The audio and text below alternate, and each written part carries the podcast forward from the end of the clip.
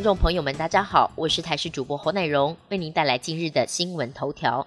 有消息传出，北部某间医院有确诊患者入住，院内疑似防护不良，有感染发生，因此医院目前没有办法收纳其他的病患，原定手术都暂停。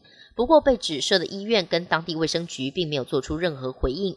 指挥中心发言人庄仁祥则表示，应该是谣言。如果有任何确诊病例，一定会开记者会公布。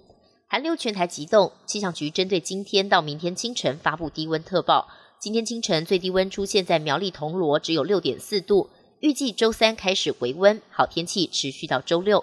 不过从跨年开始，三波冷空气都达到寒流标准。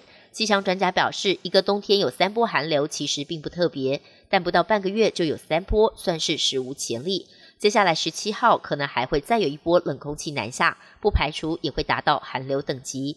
今日寒流发威，气温骤降，呼吸道病毒也活跃了起来。台北市卫生局预估，农历年前可能会有流感高峰，鼓励民众施打疫苗。目前台北市公费流感疫苗还剩三万剂，符合资格的接种对象包括了五十岁以上成人、高风险慢性病人、孕妇、满六个月以上至国小入学前的幼儿，以及国小、国中、高中、高职学生等。为了让民众方便接种流感疫苗。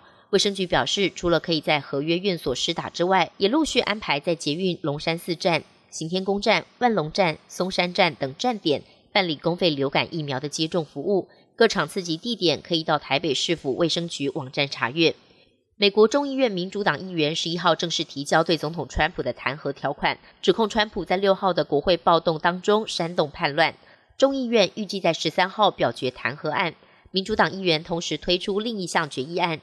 要求副总统彭斯引用美国宪法第二十五修正案，把川普赶下台。不过，议案在口头表决时遭共和党议员挡下来。美国总统当选人拜登依然没有公开支持弹劾案，但他表示一切都交给国会决定。另外，根据外媒的报道，川普不愿意提前下台，也多次向幕僚询问特赦自己的可能性。美国疫情严重，川普总统上星期签署高达二点三兆美元。相当于是六十四点八兆台币的纾困支出法案，但专家深入分析，法案内容大有玄机，许多条例都跟疫情无关。